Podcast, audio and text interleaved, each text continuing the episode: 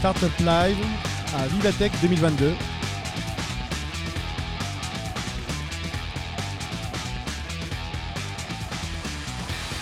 Alors bonjour et bienvenue, je suis Farid Arabe, entrepreneur et podcasteur. Je suis actuellement euh, à Vivatech euh, pour la saison 2022 euh, et nous avons des invités de marque. On va parler beaucoup beaucoup beaucoup de certains pays que nous aimons en Afrique, je pense, et on va laisser donc se présenter nos invités. Haifa Ben Salem, je suis originaire de Tunisie et je travaille actuellement à ITC, Centre du commerce international.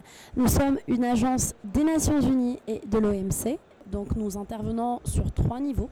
Le premier niveau, c'est celui des réglementations. Donc, on aide et on travaille ensemble avec les gouvernements pour créer ou bien renforcer des, euh, réglementations favorables euh, à l'innovation, à la technologie. Le deuxième niveau, nous travaillons avec les institutions d'appui, qui sont les tech hubs, les accélérateurs, euh, les acteurs de l'écosystème, hein, pour les renforcer et les aider à mieux accompagner les entrepreneurs. Et le troisième niveau, c'est le niveau, on va dire, le plus palpitant, dynamique, c'est le travail direct avec les startups digitales, peu importe leur, leur domaine. Et Monsieur Martin voilà, Martin Labbé, je suis euh, français, je travaille également au Centre du commerce international avec AIFA et euh, donc nous avons des activités que AFA décrivait euh, dans ces pays qui sont en plein boom. Et euh, on a beaucoup de chance puisqu'on a vu au cours des cinq dernières années réellement un décollage du, de, l'entrepreneuriat digital.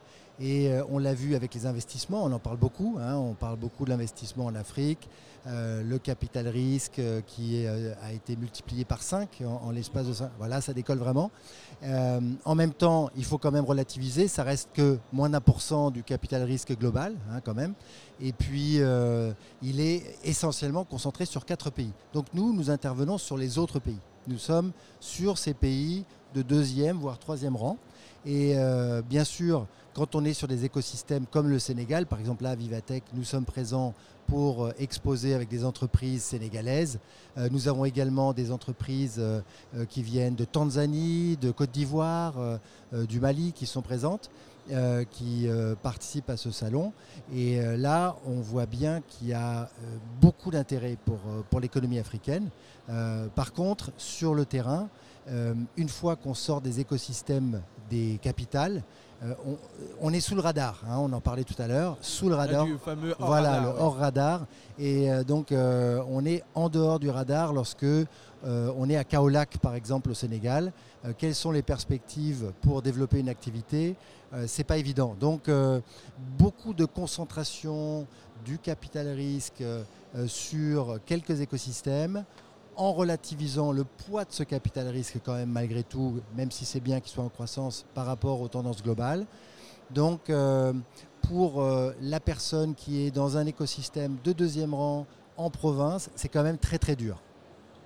Parce qu'aujourd'hui, vous essentiellement, ce sont des pays qui sont euh, en Afrique, francophones, anglophones, dans les euh, dans les deux langues Alors on fait les deux langues. On a des activités en Afrique francophone et en Afrique anglophone. D'ailleurs, on est des deux côtés du continent. Hein. On, a des activités au Sénégal, au Ghana, en Éthiopie, en Tanzanie, en Zambie même. Euh, donc euh, sur 11 pays. Et oui. L'objectif réussi, ça serait quoi? On se revoit dans 3-4 ans et vous me dites, bon, on a réussi. Et ça serait quoi? Alors, euh, euh, juste pour répondre à la première question, donc nous sommes basés à Genève, Martin et moi. Cependant, nous avons trois bureaux euh, régionaux. celui de l'Afrique de l'Est est basé à Kampala, en Ouganda. Et en Afrique de l'Ouest, pour servir à la fois les marchés francophones et anglophones, un à Dakar et un à Accra. Pour arriver à la, deuxième question, alors hier, on a eu l'honneur d'avoir Madame la déléguée générale de la DER qui, qui, a donné une keynote au panel et euh, pour clairement résumer, hein, il y avait une slide qui résume notre objectif. L'état euh, de l'écosystème sénégalais de la tech en 2017 et l'état de l'écosystème euh, sénégalais aujourd'hui. D'une population pas très connectée à un coût de l'accès à Internet réduit de 80%. premier point. Deuxième point, pas d'acteurs forts de l'écosystème à aujourd'hui plusieurs acteurs. Donc l'ADER, je mentionne, hein, le CETIC, je collapse, la scène Startup, qui est l'organe fédérateur des startups du Sénégal. Euh, de, des start le troisième euh, point, des startups un peu éparses, euh, qui font des choses, on ne sait pas trop, a quand même la première licorne francophone africaine. pour moi, ça résume tout. Notre objectif, c'est l'évolution des écosystèmes tech. Et je pense que le Sénégal montre un très bon exemple d'évolution en, seulement quelques années.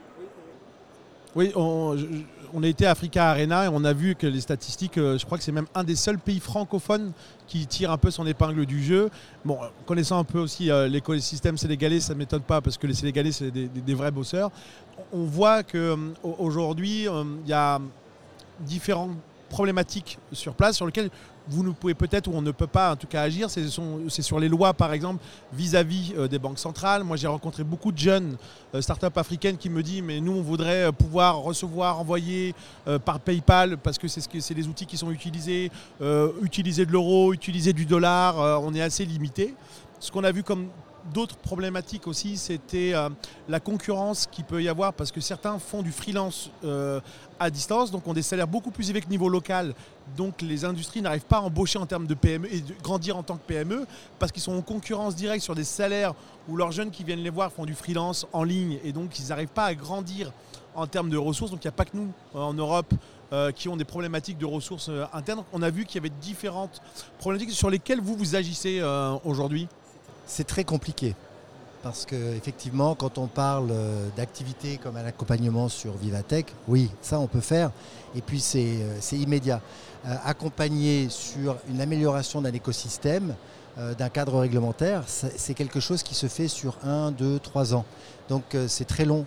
On a nos camarades de i4 Policy, avec Evaso par exemple, hein, qui font un travail excellent d'accompagnement sur la mise en place de Startup Act. Euh, le Sénégal était, euh, après la Tunisie, le premier à le faire en Afrique subsaharienne. Et euh, on voit que ça prend du temps. Hein. Donc il y a plusieurs écosystèmes où on parle de Startup Act depuis longtemps.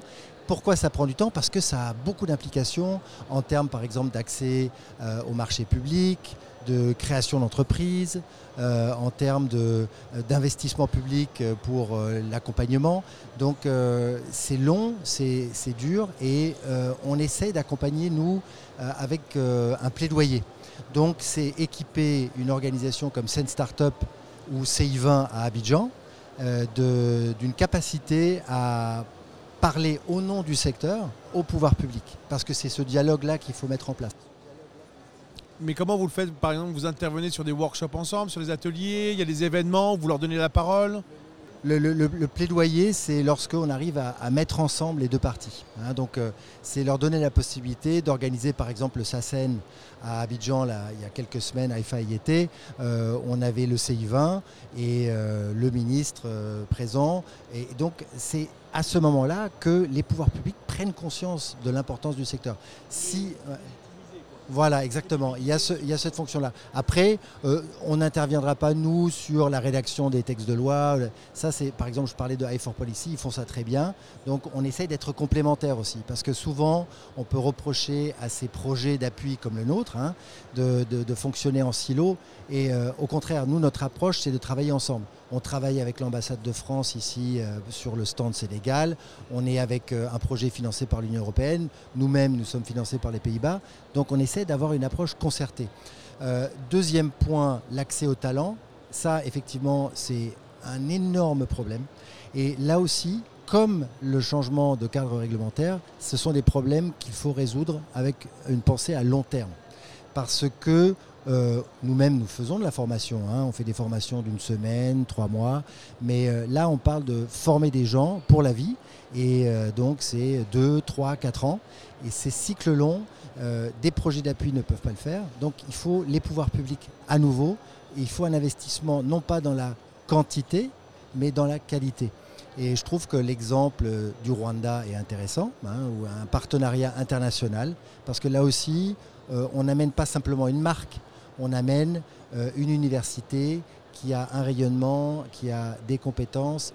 Et euh, donc les gens qui sont dans ce cadre-là sortent avec des savoir-faire.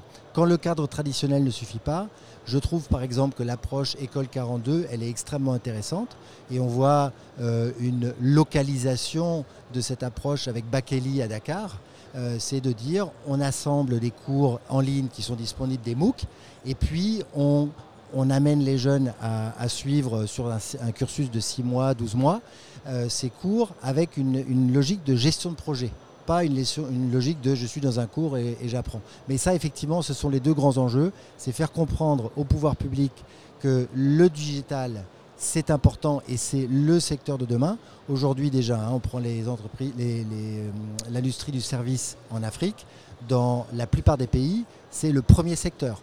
On parle toujours de l'agriculteur, de l'agriculture. Le, secteur des services, c'est le premier secteur dans le PIB. Et le digital, il est là en tant que secteur et puis surtout en tant qu'outil outil de modernisation et de transformation de tous les autres secteurs.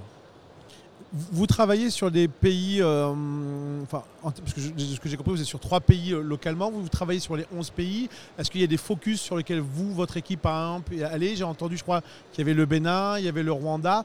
Les euh, prochaines, par exemple, opérations, c'est quoi aujourd'hui? C'est d'aller sur place? Vous parlez à des startups directement ou vous passez plutôt par des acteurs de l'écosystème comme des tech hubs? Vous venez en appui, en support? Je suis un tech hub, je viens d'ouvrir, je suis au Rwanda, je peux vous contacter. Comment ça se passe? Euh, oui, c'est absolument cela. Alors pour les 11 euh, marchés, on aimerait y être en, en physique, mais, euh, mais nous ne pouvons pas. C'est pour ça que nous avons nos hubs, nos hubs régionaux. pour, en, ce qui concerne l'API, donc oui, clairement, comme, comme Martin l'a dit, nous n'aimons pas travailler en silo. nous établissons des partenariats avec des acteurs, que ce soit régionaux, locaux ou bien internationaux. Euh, dans plusieurs pays. Donc nous travaillons, je, donne l'exemple juste maintenant qui est très live hein, euh, du Sénégal où nous sommes avec, euh, ici avec l'ADER. donc oui, les tech hubs locaux, si ils veulent mettre en œuvre des activités qui sont aussi dans notre mandat.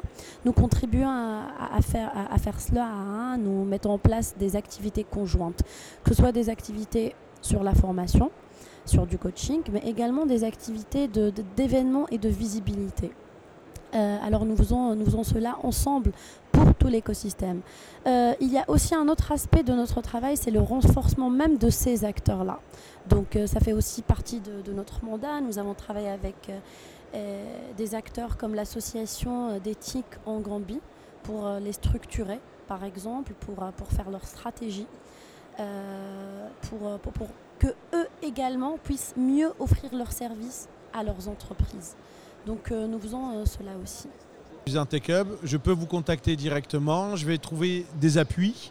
Vous allez m'aider finalement à gagner en expérience et euh, c'est les startups qui vont aussi gagner. Mais les startups, est-ce qu'elles peuvent passer directement par vous ou il y a aussi cette possibilité? Oui, absolument. Donc nous avons, comme j'ai dit, trois niveaux. Le premier, c'est tout ce qui est réglementation. Le deuxième, c'est les acteurs de l'écosystème, donc inclus les tech hubs que je viens de mentionner. Et le troisième, c'est celui des startups. Alors comment nous faisons cela? Dans les pays où nous sommes présents, donc euh, les 11, nous lançons des appels à candidature d'une façon ponctuelle et nous, euh, nous acceptons les candidatures de startups qui sont éligibles à nos programmes. Donc elles doivent être digitales, ou digitally enabled, euh, elles doivent quand même avoir un produit minimum viable et avoir une volonté de, de, de scale. Scale soit avec des, nouveaux produits, soit vers d'autres euh, écosystèmes. Donc oui, elles peuvent nous intégrer. MVP par exemple, pour vous, ça serait euh, le produit il est, en capacité de rentrer tout de suite sur le marché. À quelle phase finalement on peut rentrer chez vous? Est-ce qu'on a déjà fait du seed? Est-ce qu'on a déjà un produit qui est terminé? J'ai mon site web, j'ai mon application, je peux y aller. Ou est-ce qu'en amont vous intervenez? Vous intervenez à quel moment euh, de l'intégration? On, a, on intervient lorsqu'il y a déjà eu une validation par le marché. Même si elle est euh, sur une phase vraiment... L'entreprise doit être créée. Euh, on n'est pas du tout bon, nous, sur l'accompagnement en phase de, d'idéation, d'idéation, d'incubation. Non, ça, c'est pas notre métier. On est sur l'accélération, le passage à l'échelle et avec un focus sur l'international. Hein, c'est vraiment ça notre valeur ajoutée. Le centre du commerce international, euh, notre ADN, c'est ça. C'est vraiment aider les entreprises à aller sur l'international. Donc euh, une entreprise qui a déjà une validation du marché, on va l'aider à affiner son modèle d'affaires et on va l'aider à aller sur l'international. Et donc ça c'est très intéressant parce que aller sur l'international avec une PME par exemple, c'est une logique d'export. Aller sur l'international quand on est une start-up et qu'on a un service qui est dans le cloud, euh, on n'est pas dans une logique d'exportation forcément. On va à l'international. On va peut-être ouvrir une filiale, on va peut-être travailler avec une, un franchisé, on va peut-être travailler tout simplement, rester dans le cloud et offrir un service euh, qui, euh, qui n'est pas localisé physiquement. Hein. Et donc là, justement, je trouve que ça, c'est le, le, prochain point. On a déjà des entreprises qui exportent euh, des, services au Sénégal par exemple, hein, qui sont présentes sur le marché français puisqu'on à Vivatech. Euh, on a encore trop peu de start-up africaines qui arrivent à s'internationaliser en dehors de l'Afrique. Donc euh, on a les success stories à la Flutterwave par exemple, hein, qui, prend le, marché de la fintech en Afrique d'assaut, mais en dehors du continent, il y a encore très très peu de, success stories. Hein.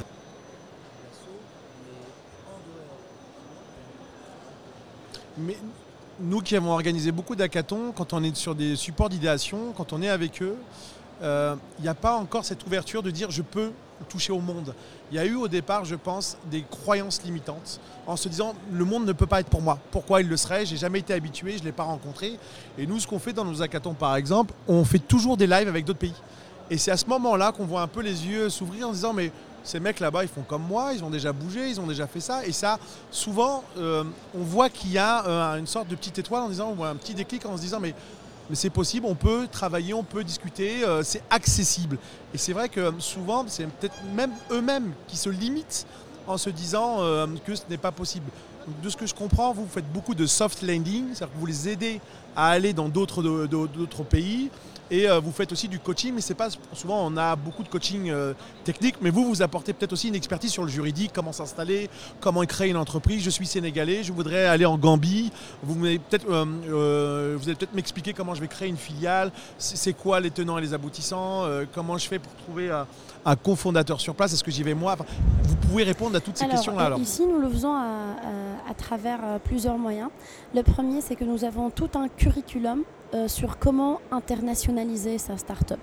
Donc euh, nous avons non seulement euh, le curriculum qu'on offre en tant que coaching, mais également un outil, un outil de diagnostic qui permet aussi de savoir quel est l'état et si la start-up est prête à s'internationaliser ou non. Vous avez quasiment théorisé quoi Absolument. Donc, et mis en pratique, pardon. Et mis en pratique. Hein.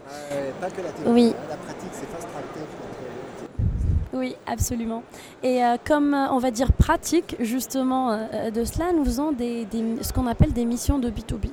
Nous consultons nos startups, nous voyons quel est dans un pays donné, quel est leur pays d'intérêt justement pour l'expansion, et nous organisons des délégations où nous, nous recrutons quelqu'un de sur place, business developer, qui connaît très très bien l'écosystème et qui organise des rencontres B2B totalement ciblés à leurs besoins. Donc notre but, c'est justement, hein, comme, comme tu disais Martin, c'est la pratique. C'est oui, je vais aujourd'hui, je vais voir cinq entreprises qui pourraient m'aider à m'implanter. Oui, alors, euh, excuse-moi, enfin, je, vais, juste, euh, par rapport à ça, ça euh, je, pensais à, à, notre collègue Mustapha, par exemple, qui est basé à Dakar. il est allé plusieurs fois déjà à Abidjan avec des entreprises sénégalaises qu'il a amenées sur le marché ivoirien et vice-versa. Hein. Donc on a des entreprises ivoiriennes. Quasiment on fait du, du, matchmaking en, B2B où euh, comme vous connaissez la startup, vous savez un peu les intérêts qu'elle a. La personne, nous c'est ce qu'on appelle souvent dans la, la fonderie un country manager. Vous avez un country manager qui connaît l'écosystème, qui va vous dire, ok, bah, ils doivent rencontrer telle et telle et telle et telle startup parce que ça peut matcher et qu'il peut y avoir du business. Parce que, comme vous le dites, c'est vraiment d'être question pragmatique. C'est quand, quand il dépasse. Et, c'est quoi les retours alors finalement? Ça, fait combien de temps que vous le faites? Est-ce que vous avez des retours? Il y a des succès? Enfin, comment ça se passe? Est-ce qu'il euh, y a d'autres choses qui sont apprises aussi? Parce qu'il y en a qui disent mais non, finalement, euh, grâce à vous, j'y vais pas. Parce que euh, c'est pas comme ça, c'est pas le bon produit, je suis pas assez prêt. C'est quoi les retours? Alors les, retours, c'est des entrepreneurs qui s'engagent aussi, hein, parce qu'il faut qu'il y ait une volonté, il y a beaucoup de projets d'appui.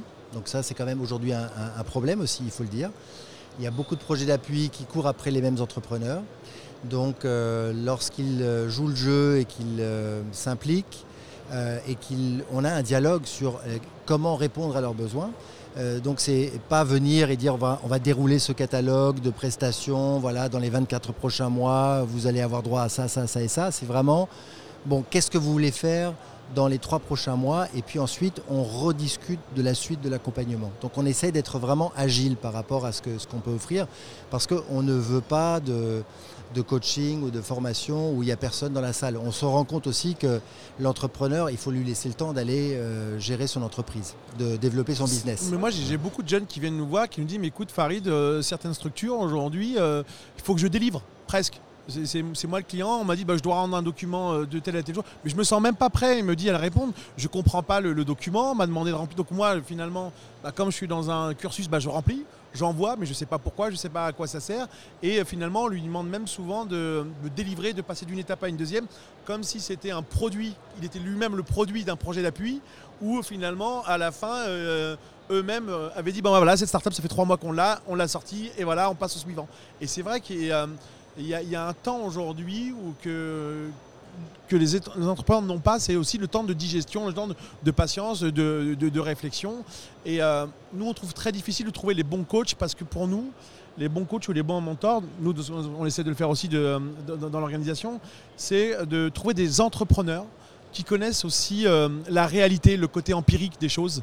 Euh, bah, j'ai pas de liquide, j'ai pas assez d'espèces, comment je fais euh, bah, Je dois faire patienter une banque, un client il veut pas me payer, comment je le relance Parce qu'un ami me disait, tu sais, être patron, c'est savoir faire du recouvrement, c'est rappeler le client sans le perdre. Mais il me dit, ça, il n'y a pas de cours sur Internet. Il me dit, moi j'ai envie de parler à un autre patron. Je lui dis, mais comment tu fais Et donc ils ont souvent envie d'avoir un, un père qui leur explique par quoi il est déjà passé. Et c'est vrai que c'est très difficile parce que en France, c'est très difficile parce qu'on a très peu de licornes ou de startups qui ont eu des succès et qui se mettent à disposition de l'écosystème. Alors, j'imagine pas en Afrique le nombre de gens qui ont développé ce que nous on appelle des sociétés à hyper croissance. Parce que moi, vrai. nous on a développé déjà des startups et euh, expliquer à des gens la scalabilité. Et euh, par exemple, mais comment tu fais pour passer de 0 à 50 à 100 salariés? Par exemple, il y a des gens qui comprennent que euh, à quoi sert un DRH parce qu'il a licencié au bout de deux personnes, il comprend qu'il a une relation et que maintenant, bah, puisqu'il grandit, il lui faut un DRH. Mais comment on explique des étapes d'une étape à une autre? Parce que c'est un vrai modèle euh, de différence, l'hypercroissance, et il faut trouver les gens qui sont en capacité d'expliquer ce que c'est que l'hypercroissance. Et comment aujourd'hui vous trouvez les bonnes personnes pour euh, aller avec ces gens-là en disant toi tu as une start-up, voilà comment ça se passe, voilà nous les euh, use cases qu'on a déjà eu et comment on peut nous t'aider finalement bah, à, lever des fonds, qu'est-ce qu'un bon pack d'associés, euh, combien tu dois lever pour le premier tour, le deuxième tour, euh, comment ça se passe? Comment vous recrutez un peu euh, L'ITC, on, a, on est dans l'accompagnement de la PME depuis 1964, hein. donc on a des réseaux qui sont en place. Euh, qui, sur lesquels on peut s'appuyer. Dans le domaine du numérique, qui est un domaine assez nouveau, ça fait cinq ans qu'on travaille là-dessus. Donc on a eu le temps de mettre en place des réseaux, mais, et on continue bien sûr. Euh, et puis, par rapport à cette, cette notion de s'assurer qu'on offre quelque chose qui est ancré vraiment dans la réalité, euh, qui repose sur une vraie expérience, ça c'est essentiel. Dans le secteur du numérique, encore plus que dans les autres, je trouve. Euh, parce qu'on a en face de nous des gens qui sont smart, hein, des gens qui, euh, qui, ont fait des études, qui ont généralement viennent avec une expérience professionnelle. Donc, on est quand même face à des entrepreneurs qui sont exigeants, et je trouve ça très très bien. Donc on essaye aussi, par exemple, d'organiser des, euh, manifestations de, réseautage. Euh, Diabel à Dakar, une fois tous les trois mois, organise un petit déjeuner thématique. Euh, on a des partenaires qui interviennent, des banques, des, investisseurs, des coachs. Et pendant deux heures, il y a un échange qui se fait. Donc on trouve que ça, ça a beaucoup de valeur ajoutée. Quand on part en délégation aussi, c'est entre eux de, s'assurer qu'ils puissent euh, échanger. Et puis on essaie de mettre sur pied en ce moment une communauté de pratiques euh, sur le thème de l'agritech. Donc euh, on a des agritech en Éthiopie, on en a au Sénégal, on en a au Bénin. Comment est-ce qu'on peut faire en sorte qu'ils échangent? Par rapport à leurs problèmes.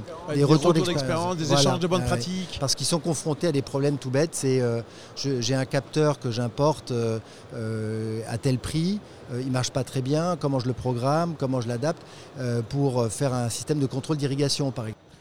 Une des dernières questions, pour vous, c'est quoi les défis de demain pour votre organisation? Alors, les défis de demain pour notre organisation, je dirais peut-être les, certaines thématiques comme par exemple le changement de réglementation que vous avez mentionné au tout début prennent beaucoup de temps. Et euh, nous avons certaines startups qui nous parlent, juste là en échangeant avec certaines d'entre elles, tout ce qui est par exemple cross-border payment. Euh, des, thématiques comme ça, c'est des challenges de tous les jours. Hein. Nous, on a vraiment la vision euh, un peu macro sur ça. Mais nos startups nous disent, moi, j'ai décroché un gros contrat dans un marché voisin, mais je ne peux pas être payé, par exemple. Et c'est là où nous voyons où certains écosystèmes sont déjà beaucoup en avance, dans Kenya notamment sur ces thématiques, mais dans les pays, les pays plus, euh, les, économies plus intermédiaires, ça, par exemple, c'est c'est l'un des problèmes. Donc, je dirais certaines réglementations euh, ne sont pas adaptés ou n'ont pas le pouvoir d'être euh, euh, adaptés, transformés, updatés, mis à jour aussi rapidement que d'autres que d'autres changements. Que, le, monde, des startups, parce qu'en plus vous vous travaillez dans le monde des startups en Afrique. Il y a une administration et il y a des jeunes en plus qui ont une envie fabuleuse que dès demain ça marche et qui ont une frustration énorme parce que bah, y a une loi qui est là, qui date depuis 30 ans, que personne ne sait comment changer parce qu'il y a des incidences et que c'est très très difficile de, pouvoir, euh, de pouvoir le faire. L'accès au financement pour vous, est-ce que c'est un vrai défi ou pas pour le, Ou c'est en train de changer là? Les gens, le regard est en train d'arriver en L'accès au financement maintenant, bon, avec euh, le capital risque, on a vu qu'il y avait maintenant des vraies opportunités. Hein. Donc il y a encore beaucoup d'entrepreneurs qui pensent que parce qu'ils sont entrepreneurs dans la tech, automatiquement ils ont un droit de tirage sur euh, ce capital risque. C'est faux, hein. donc euh, ça ne marche pas comme ça. Et non, mais je pense que l'accès au financement, c'est un problème peut-être un peu moins aigu dans notre secteur en général. Euh, là maintenant, hein, actuellement, ça c'est clair. Euh, pour revenir à ce que disait Haïfa, on a une vraie opportunité et un vrai challenge, c'est le marché unique africain. Donc euh, le ZECLAF. Voilà, voilà, voilà, Ça. Donc ça c'est un vrai challenge, c'est comment est-ce qu'on va pouvoir euh, l'amener au domaine des services, ce marché unique africain, et puis qu'est-ce que ça va avoir comme impact sur euh, le secteur du numérique. Euh, en Europe, il y a un grand marché unique du digital qui est en, train de se mettre en place. Comment est-ce qu'on va avoir une version africaine de, ça? Parce que ça, je pense que c'est important. c'est notamment pour voir des vrais champions panafricains se, se développer. Je parlais de Flutterwave tout à l'heure, il y en a quelques-uns, c'est surtout dans la fintech, hein, c'est le sujet qu'abordait Haïfa. Euh, ces, paiements euh, le, faible taux de bancarisation, c'est vraiment un domaine où on a vu une explosion d'entreprises très innovantes et, qui marchent très bien. Euh, comment est-ce qu'on va voir des entreprises dans d'autres secteurs, dans l'éducation, dans le commerce, dans la santé, avoir le même impact? Ça, je pense que c'est important. Et donc, on aimerait, nous, accompagner ces entreprises. Et puis surtout, c'est voir des écosystèmes de deuxième rang se développer davantage dernière petite question. Euh, c'est quoi pour vous, quelle est votre sauce secrète? Qu'est-ce qui fait que, que votre organisation aujourd'hui, elle est comme ça? Qu'est-ce qui vous définit? C'est quoi l'ADN Est-ce que c'est l'équipe? Est-ce que c'est la team qui est choisie? Est-ce que c'est l'historique Le fait que vous étiez, enfin, vous êtes dans le, dans, le commerce international C'est quoi votre sauce secrète? Moi, je pense que c'est un mélange de tout ça. Mais je pense qu'il est très important, c'est de garder des relations humaines avant tout. Pour moi, une organisation aussi grande que l'ONU, on a beaucoup de process. Des longs process, on est, on est présent vraiment partout dans le monde. Et, je pense la raison pour laquelle euh, bah, la sauce secrète, justement, c'est de garder ce rapport humain avec nos entrepreneurs. On leur parle tout le temps sur WhatsApp. On voit un post LinkedIn où il dit qu'il a levé des fonds, on, revient, comment c'était et tout. On revient souvent demander les, euh, leurs besoins. Et je pense que ça, c'est très très important pour un programme d'accompagnement où parfois on se retrouve juste à remplir peut-être des Excel ou autre. il faut toujours garder euh, euh, l'humain et les relations sociales dans ça. Moi, c'est ce que je pense. Pareil. Bon, bah super. Eh ben, écoutez, merci, merci beaucoup. C'était un échange super. Je pense qu'il y a beaucoup de gens qui vont écouter ça avec grande attention et puis on ira voir s'il y a eu des retours. On verra. Il y a un lien, il y a quelque part s'ils veulent candidater, que ce soit les tech clubs ou les startups. il y a un site web? Alors, il, y a clairement, euh, c'est euh, c'est notre site qui est euh, www.intrascène.org, mais il faut chercher le projet NTF5. NTF5, c'est quasiment un code secret Startup Live qu'on vous donne. C'est comme les codes promo. Hein. et Fast Track Tech aussi, hein, notre et Fast Track Tech. Et avec ça, ils peuvent nous remonter vers, vers nous. on a une logique de cohorte, donc il n'y a pas tout le temps les portes ouvertes. La prochaine, ça sera mi-2023. Eh ben, écoutez, merci, merci beaucoup. C'était super intéressant. Donc, euh, on vous laisse euh, sur euh, Startup Live.